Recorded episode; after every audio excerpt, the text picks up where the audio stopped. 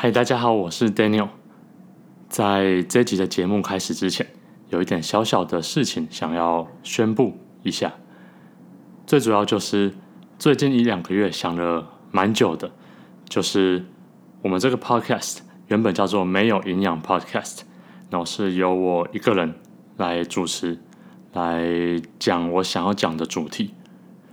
那主题的话，大部分都是我自己最感兴趣的东西。我觉得这个 podcast 这样的设定有几个小小的问题。第一个，它的名称跟它的内容并没有很直观，你很难从名称了解到这个节目在讲什么。那第二个是，因为同时要工作，当时要工作，那现在是要读书，同时有事情要忙，那为了录这个 podcast，必须要花蛮多时间去。研究想要讲什么，反而有一点自由被局限住的感觉，所以想了很久，决定把这个 podcast 进行一个小小的改版。想了很久，终于找到一个我自己跟 Sandra 都很喜欢的名字。我们想把这个 podcast 叫做“你有没有有趣事情”。为什么叫这个名字呢？因为我们聊的主题就是我们觉得有趣的事情。它可能是严肃的，它可能是科技类的，它可能是我们生活上遇到的异国见闻，各式各样的事情，只要是 that interested us，就是我们想要分享的内容。所以这个 podcast 这一集就是作为全新名称“你有没有有趣事情”的试播集，算是第零集 episode zero。以后这个 podcast 就是由我跟 Sandra 一起来主持。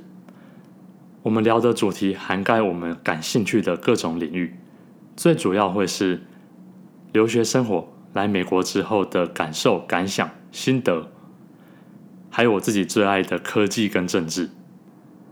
在这个第零集之中，我跟 Sandra 聊了很多有趣的事情。我们聊了我们怎么从台湾搬移到纽约的过程。聊了我们怎么入住到宿舍，还有我觉得最有趣的，来到美国我们最不适应的事情，最不适应的东西是什么？还有最后的小彩蛋，一定要听到三十八分以后。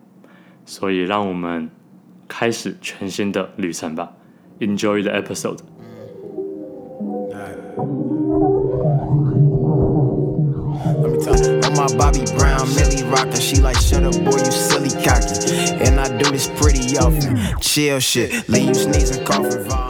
我们最近做过最有趣的事情，应该就是从台湾搬到了纽约来住。没错，而且因为是在疫情之中，那我觉得有蛮多可以分享的事情。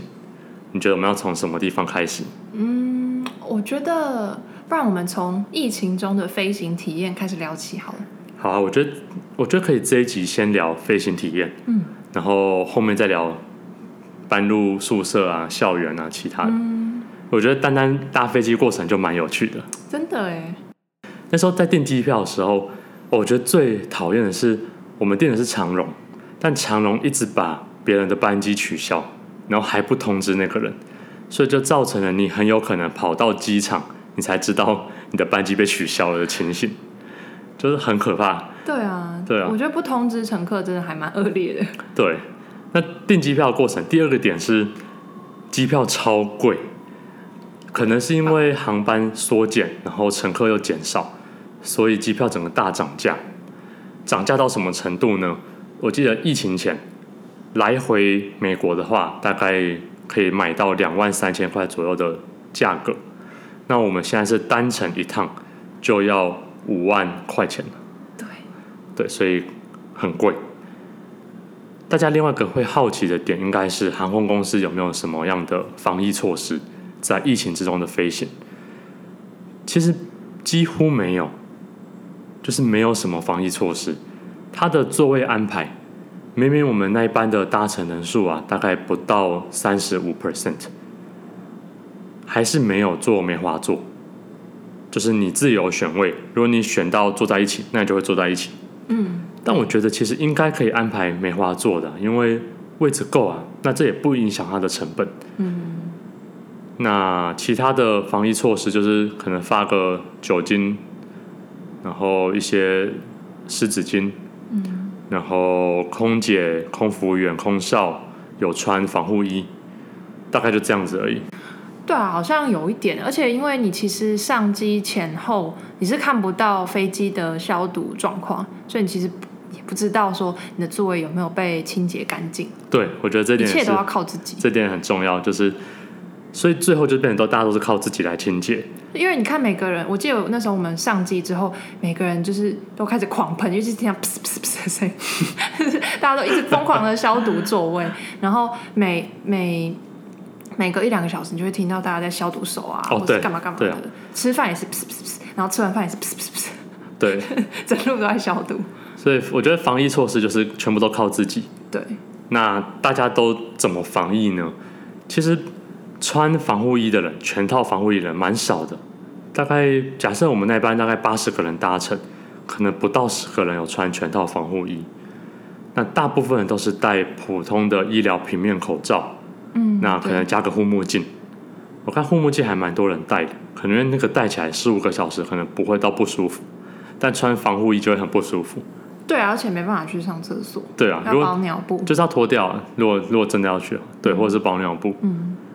那所以它的防护程度，我觉得最主要就是在喷酒精，手部，手部喷酒精，然后可能消毒座位这样子。对，我觉得这也部分是因为现在搭飞机基本上都要做 PCR 阴性报告，所以没有像就是去年三月那时候刚开始爆发那么恐怖。所以可以假设大家都是阴性的可能性很高，这样子。但长荣也出过包，他们不是有放过一个阳性报告的人到飞到深圳还是哪里，然后才被抓到。厦门，对。对啊，所以。然后哦，对，还有一点，这次搭的这个飞机啊，我们搭应该是波音七七七三百型嘛？你知道是哪一哪一个飞机？我不知道。哎，你好了哦。我我也不是很确定，那就假设是这一台好了，因为航空公司它的飞机有的会重新装潢。那这一台就是有重新装潢过的内装，那我是第一次搭到这种内装很新的飞机，我觉得有几个特色。第一个是它的触控荧幕，终于来到了跟 iPad 一样的水准，嗯，可以玩游戏，那可以玩触控游戏，然后荧幕很大，声光效果不错，也解析度也漂亮很多。对，因为以前搭的所有的飞机都是那种六寸小荧幕。然后反光反反光感很重，然后这次这个就觉得啊，蛮惊讶的，竟然终于追上手机平板了。真的？对啊，然后啊，另外一个特点是这个新装潢的商务舱超级厉害，它的商务舱不是座位很大而已，它是自己有个独立的小胶囊把自己包围在一起。嗯，然后就像一个椭圆形胶囊，然后在那个胶囊里面你是可以躺平的。那我觉得这样很舒服哎，很有安全感。你飞十五个小时，如果躺平，然后旁边的人又看不到你，那感觉超爽的。而且我注意到那个商务舱还有一个很漂亮的地方，就是它的机舱的屋顶是有星星的那种装饰，就是呃晚上关灯的时候天花板会亮，然后是星星的图案，就是很像那种那个不知道大家有没有看过劳斯莱斯车子车顶里面的那种样子。就很舒服、很奢华，然后很平静的感觉，好像你真的躺在星空底下那样。我觉得星空可能对你比较有吸引力。我觉得它的商务舱真的蛮不错的，有奢华感啊，有奢华感，感。对，它的商务舱要价就是十二万元。对啊，这一趟十二万元，很贵，超贵。哎，那我们这次搭的是豪华经济舱嘛？你觉得以以你这个身高比较高，一百八十三公分的人来说啊，搭豪华经济舱跟普通经济舱有什么差别？我觉得非常值得，因为我平常如果搭经济舱的话，我的膝盖一定会顶到前面的座位，感觉好不舒服。对，就如果短程我觉得还行，忍受还行，但是十五个小时应该就会就是腰背很痛。嗯。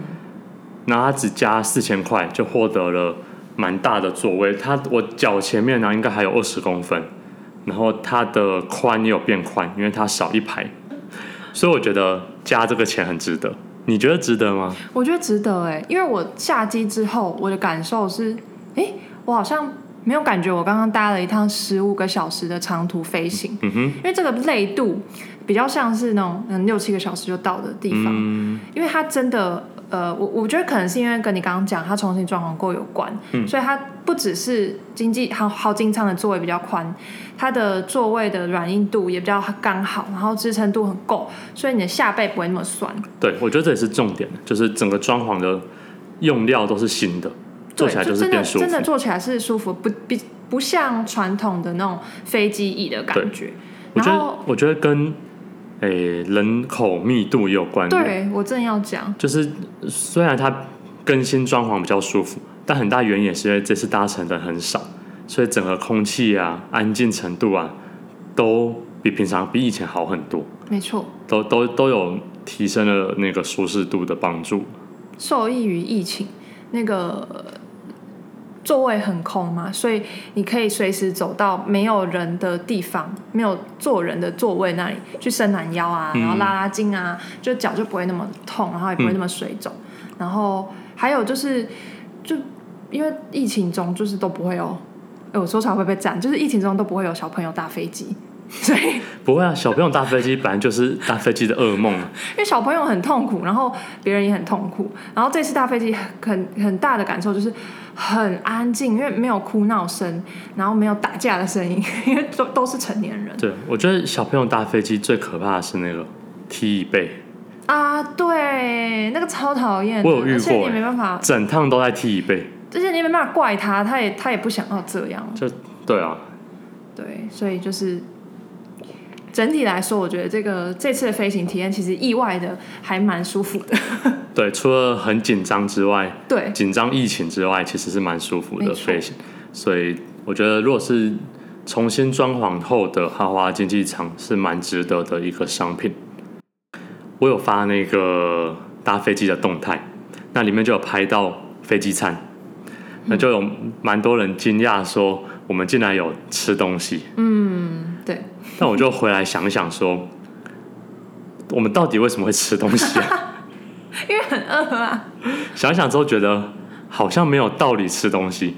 我觉得那时候就是刚好到了晚餐时间，因为我们是晚上飞的，到晚餐时间，然后就有人把饭准备好，然后递到你面前，你闻到那个味道，你脑中有那个画面，你就会想吃，你就会忍不住。但其实理性逻辑来想，我觉得。可以忍住就忍住，没有必要增加无无关的、无意义的增加这个风险啊！你不吃也不会怎样，也不会饿死。嗯，我记得我们出发前，其实我也还蛮担心吃饭。那时候我想说，嗯，如果可以，我就尽量忍住不要吃。可是因为我们是七点多，晚上七点多起飞，然后等到公餐的时候已经大概八点多了，那时候已经已经饿了八九个小时，真的。不吃不行。对，我看你吃的很开心，我没有看过你吃饭这么快过。真的。然后，而且也看情况，就是加上这一次，呃，豪金舱的乘坐率大概只有两三成，所以你就不会觉得说会跟旁边的人口水交流，嗯、所以就比较敢吃。嗯哼。那哦，我还有一个心得，我觉得我这次搭飞机之后，其实以前一直以来每次搭长城的交通工具都会有这种感觉。就比如说长城的火车，但因为台湾的火车再怎么长也没有到很长，嗯，对。但有时候就有这种感觉，就是在交通工具上是很适合工作的状态，因为有一种背景环境的音，还有一个稳定的律动，就是交通工具稳定的律动，它会制造一种让你很专注的模式。那我觉得这次在飞机上又很安静，然后那个又蛮平稳的，那我就想说。来忙一点工作的事情，然后就打了一些文件，打一些资料，我觉得工作效率很高哎。嗯，对，那打一打之后我就睡着。对，请问你的工时跟你的睡觉时间比例大概多少啊？自己诚实说。我觉得工时很短，但是在我有工作的时候，我的效率是很高的。嗯，对，大概大概就是应该有一个小时了。一个小时到两个小时，然后我就整个睡死。讲到睡死，就讲到如何调时差这件事情。我觉得这个事情，这个这个事情其实有一点困难。我们是台湾晚上时间出发，那刚好飞十五个小时，也就是在飞机上的时候是我们平常睡觉的时间，落地的时间会是纽约的晚上。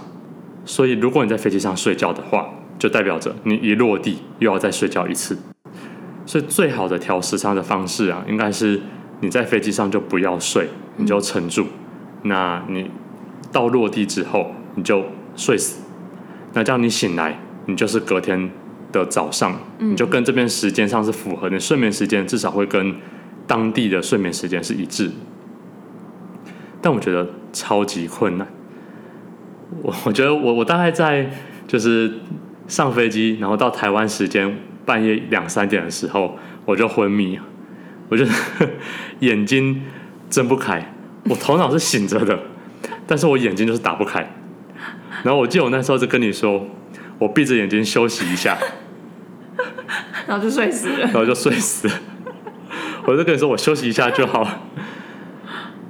我记得你是完全整个飞机好像都撑住没有睡了啊，也没有到完全没睡啊。其实我吃完晚餐就睡着了，但那时候大概才台湾时间九点多，然后我应该是十五个飞行小时里面，我只睡了不到五小时。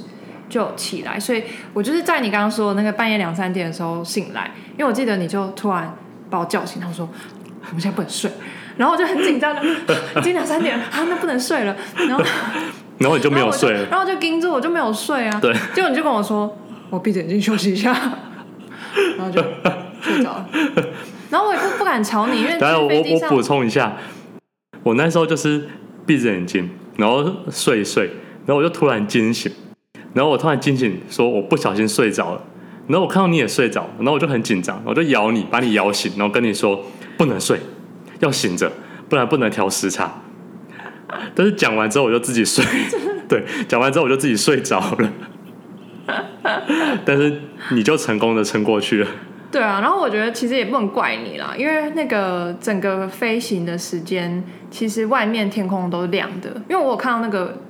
窗户的小缝都是强很强烈的阳光透进来，但是我不晓得航空公司是为了节省人力还是怎么样，反正他们就是整路都把灯关掉，然后车呃窗户也拉下来，所以里面就很暗。然后很暗的时候，你就又是半夜的时间，你的生理时钟本来就叫你要睡觉，所以那个时间要醒着真的很困难。对，我觉得可以跟那个空服员要咖啡或茶。啊，对对对，我看前面人就一直要咖啡或茶，然后就蛮蛮应该蛮有帮助的，就是半夜一直叫，就一直叫热茶、热咖啡来喝这样子。对，那我自己的做法是，我就一直看看东西，就是因为我带书嘛，都就开那个阅读灯，然后看书，要不然就是看荧幕、玩游戏啊、看电影啊，什么都可以。你一直玩游戏吧？结果后来就被你说一下，说我的阅读灯太亮。所以我就关掉，然后我就看荧幕，然后看完荧幕又被你说我的荧幕太亮，我就想说你有事吗？荧幕太亮，这你你也可以改，但好了就配合你，然后我就把它关掉。就我想要休息一下嘛，休息一下，休息就是睡觉啊，对啊，需要一个那个 舒适的环境。那我只想要外面那个警报声好大声哦，纽约日常，对。我觉得每天过了早上八点之后就差不多就是这样，然后还有一堆喇叭声，对，一路到晚上半夜。我觉得蛮有当地特色的啊，听久了会烦。对，我还没到烦的阶段，你还在蜜月期。对，我还在觉得，我已经觉得烦。好，过去过去。对啊，所以所以基本上我就是后后半段我都没有睡，然后很痛苦的撑着。对，然后到了落地之后就。很累，然后你反而因为你有睡嘛，所以落地之后就比较清醒。对，落地之后就比较难睡。可是明明已经是当地的深夜。对。对。那你落地之后，你的感受是什么？你说落地是就是落地之后睡不睡得着吗？还是？不是，我是我说的是落地之后，因为我们两个应该都第一次到纽约嘛。哦。落地之后到纽约，嗯，你那个第一个感受是什么？你是说降落之后的感受？对，入境。我记得一，哦，好大声！我记得一走下飞机啊，我感觉是这个机场也蛮旧的，有点脏，有点脏，对，可能是 JFK 特色吧，纽约特色，我觉得，对，有可能。然后后来哦，后来我记得后来的感受，最大感受是开始有点紧张疫情。嗯，因为我们在台湾疫情降到，我们至少我们出国的时候是降到三十个人以下。对。但美国一每一天都还是人数远远的超过这个数字。嗯哼哼。确诊数还是非常的高，所以一落地之后就会一直觉得空气中是不是有细菌。摸到的每个表面是不是有细菌？然后再加上所有其他人原本都没有穿防护衣的人，全部都开始戴手套。嗯，对对对。我就看到每个人都在戴手套，那我就觉得哈好紧张，我也要戴手套。然后我就开始戴手套。然后我记得你一戴啊，一戴上去啊，就直接把那手套扯破。对。是有没有紧张到这种程度？对，就直接瞬间扯破，就直接聊掉一个。对。我去关一下那边窗户好了，我觉得那个对面那个敲砖头太吵，那很很恼人。所以我记得落地就是紧张紧张病毒，然后戴手套，然后领行李。我们领了四颗二十六公斤的行李，然后我们就拖着行李去搭接驳捷运，就是叫 Air 机场捷运，对，机场捷运叫 Air Train，嗯，然后我们就去搭那个东西。然后搭到了饭店接驳车。哦，搭机场捷运的时候也很紧张，对，因为那个是第一次你跟当地人接触，对，而且在台湾的时候我们都还蛮乖的，躲在家里，对，然后都没有出门，就一落地就被迫搭捷运，然后捷运里满满都是外国人，那非常多人也没戴口罩，其实还好啦，应该有七八成的人有戴，我觉得，对，应有那么高吗？有有有有。而且大部分都是那个，我发现大部分都是机场的工作人员啊，嗯、或者是空服员啊、地勤啊那类，然后那些人都基本上都会带。嗯，对啊。我记得我就是看到有一两个没带的人，然后我就觉得我要离他们很远，就走到另外一个车厢去。嗯。然后我觉得搭那个捷运是最紧张的时候，然后后来就是搭饭店的接驳巴士，然后就抵达饭店了。我们住的是一个机场附近的机场饭店，但是因为它离真正的 JFK 也有可能大概两三公里远，所以还是得搭这些接驳车，走是走不到的。我觉得我们可以来一个饭店小评论，饭店体验。嗯、但是要讲饭店前，应该先讲一下为什么要住饭店。纽约它的，我们今天讲的纽约指的是我们心中想象纽约这种高楼大厦林立的样貌的。其实我们想的是曼哈顿岛，它是纽约的一部分。那曼哈顿岛距离这个 JFK 机场要大概一个小时的车程，所以如果你的落地时间已经是深夜的话，很多人会选择在机场附近住一晚，隔天一早再驱车进城。我们也是选这个模式，我们就决定在机场附近的饭店住一个晚上。机场附近的饭店那一系列。我觉得都非常有纽约特色，它可以让你瞬间了解到纽约是一个怎么样的城市。这句话意味深长。你会有些幻想会破灭，但是却又更符合你的幻想。嗯。那我觉得饭店它有一些，它它的品质，我觉得是 OK 的。嗯，有吗？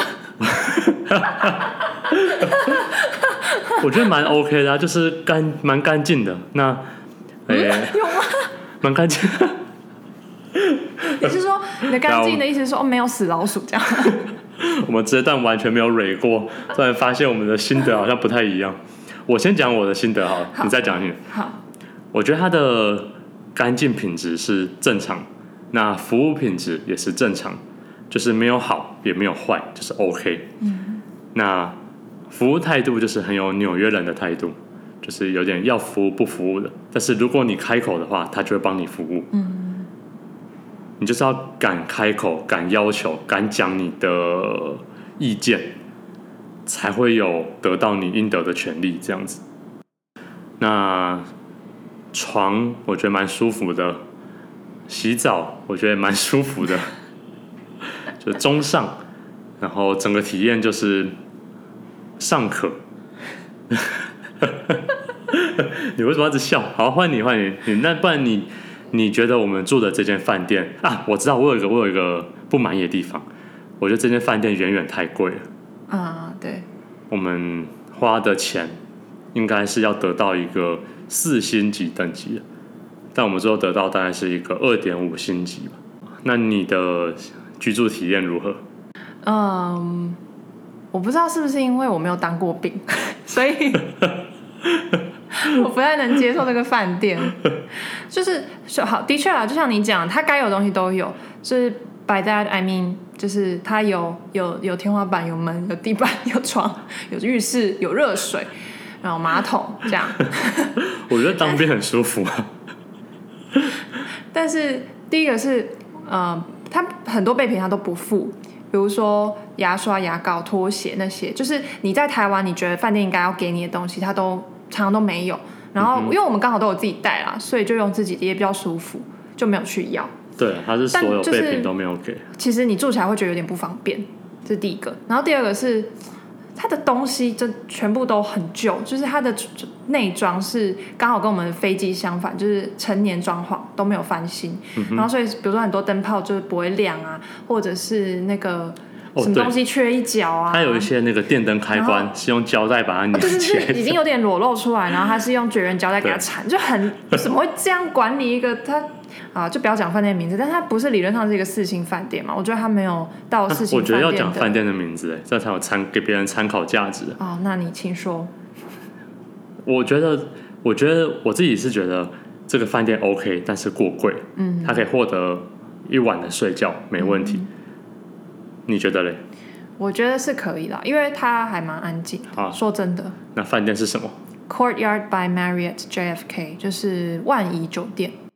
然后，呃，机场饭店啊，那个那附近的机场饭店还有一个特色，就是它都紧邻着快速道路，然后它是沿着快速道路盖一整排这样，所以它 view 其实还不错，就你可以早上起来可以眺望下面的车流，然后、嗯、呃，基本上那个窗户是有气密啦，所以还蛮安静的。嗯嗯，对，所以早上起来感觉不错，但是前一天晚上入住的时候，觉得有一点。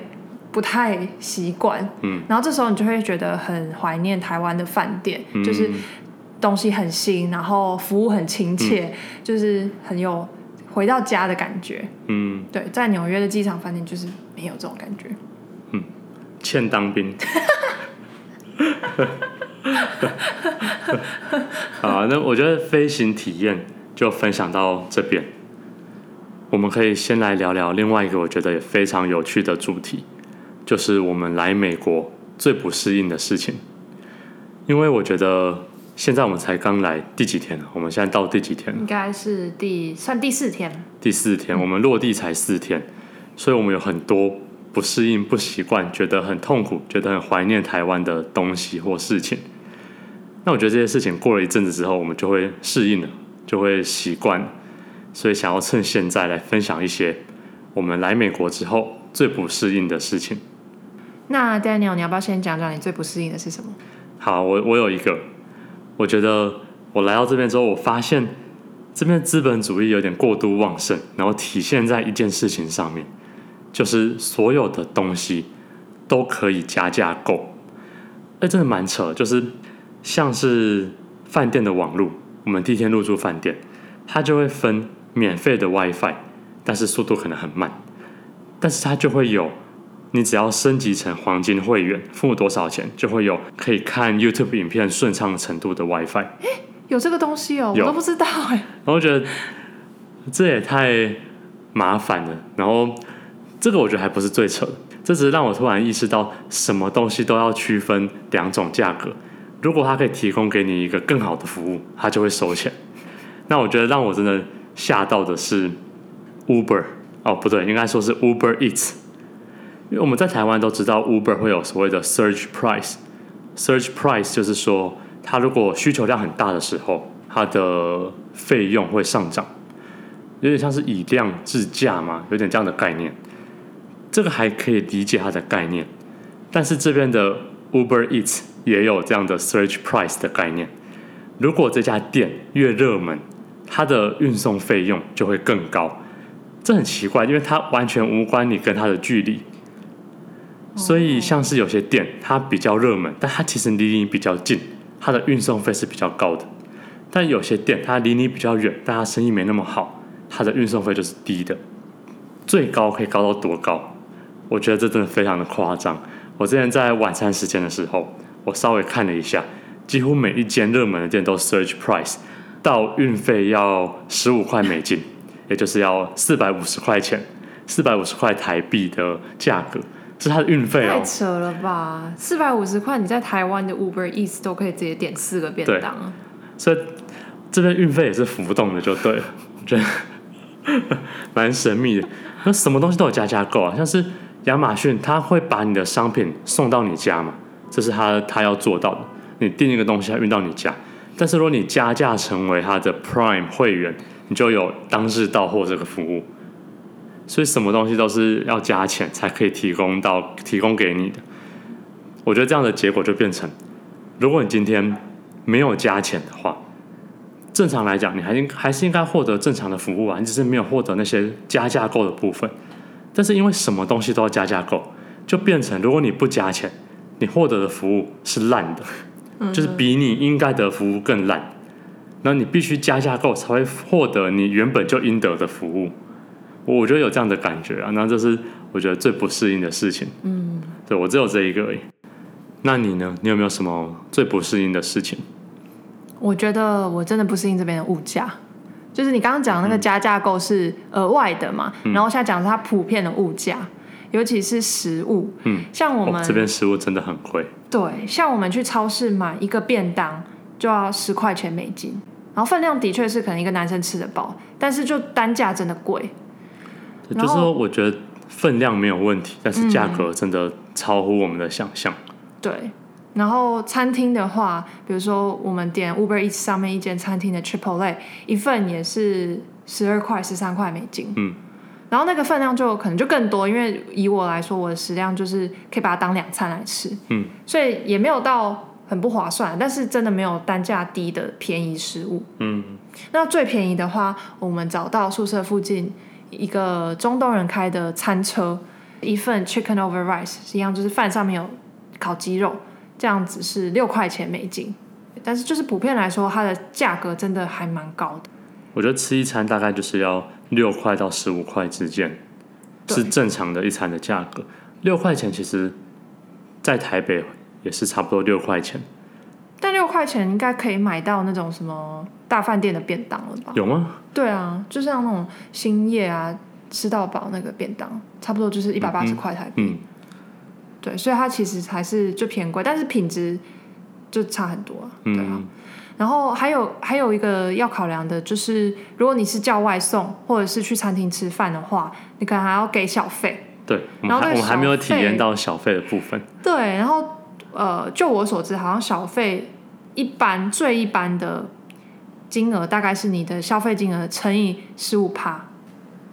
所以，如果你今天买了一百块的餐点，就是还要再付额外的十五块给那个服务生当小费，人家才会觉得嗯是合理的。不给会怎样吗？其实我也不知道哎、欸，还没有可能会被催吧？还没有试过。对对啊，那另外一个我觉得不太习惯的是，这边的人好像还蛮，应该说他们随便吗？还是说很信任陌生人呢？我不确定，但是。我记得我们从下飞机之后，除了海关跟住饭店的时候有人检查我们的护照之外，其他东西都没有人检查。嗯，所以第一个是美国有要求要出示 PCR 阴性报告，但那个告报告只有长荣的地勤柜台看过。然后我们填了一个健康声明书之后，到了美国是没有人会检查那一份真正的报告的。嗯、你只要声明你有你有这个阴性结果就够了。嗯，很奇怪。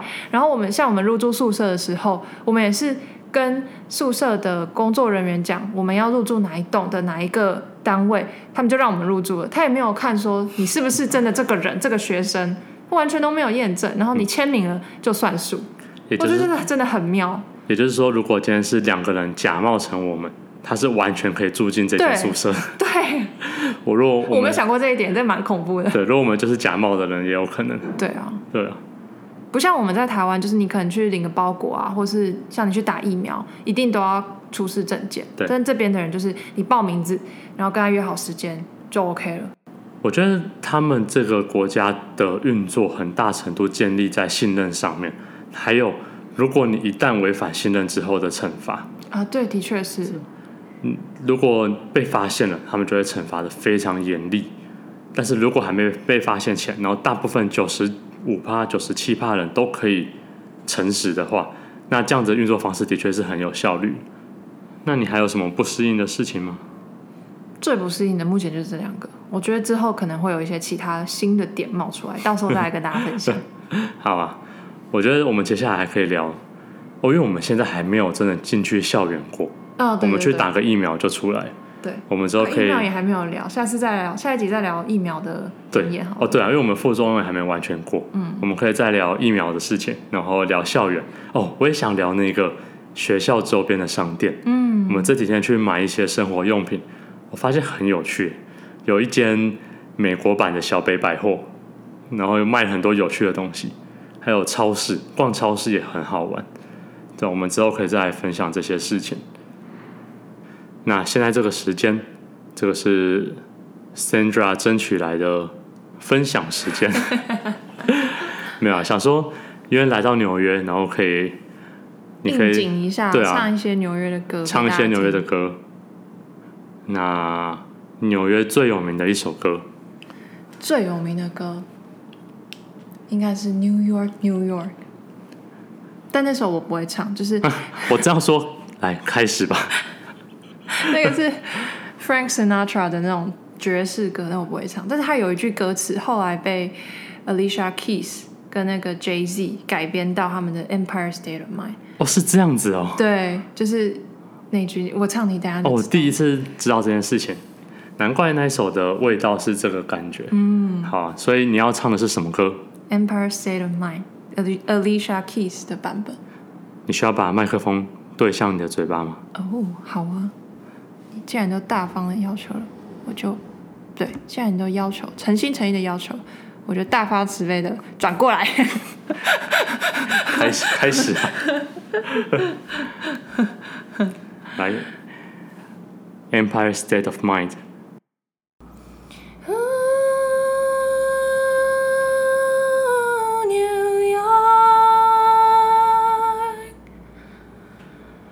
Grew up in a town that is famous as a place of movie scenes. Noise is always loud, there are sirens all around, and the streets are mean. If I can make it here, I can make it anywhere, that's what they say. Seeing my face in lights, or my name in markers found down on Broadway. Even if it only seems I got a pocket full of dreams, baby, I'm from New York.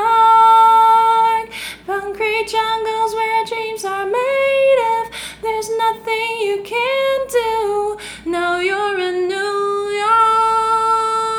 York. These streets will make new. These lights will inspire you. Hear it for New York, New York, New York。哇，听起来有小 Alicia Keys 的感觉。我刚才一直在想，说我唱这首歌会不会太 cliche 了？就是每个人来纽约都要听这首歌。对啊，那我们再来一首，再来一首比较新潮一点的。嗯。La La Lost You by Nicki。OK。OK 屁。管你屁事哦？气质，挺有气质。昨天看了瓜姐的影片，就深深烙印在脑海里这句话。所以，我们刚刚讲到哪边了？哦，唱另外一首比较潮的歌。对，你要唱的是 La La Lost You by Nicki，刚刚讲过。这首歌呢？这首歌应该是在讲从 L A 搬到纽约的感觉。嗯嗯，开要开始吗？好，我调下麦克风。And fucking up Brooklyn's in Brooklyn, your Chelsea's in Chelsea. Hope that eases the pain. So remember to miss me. And you sold your car. Now you walk for miles. Bet your feet feel numb. Crosswalks in my mind are shaky, so please hold on tight. All my demons run wild. All my demons have your smile. In a city of angels, in a city of angels, hope New York holds you. Hope it holds you like I do, while my demons stay faithful in the city of angels.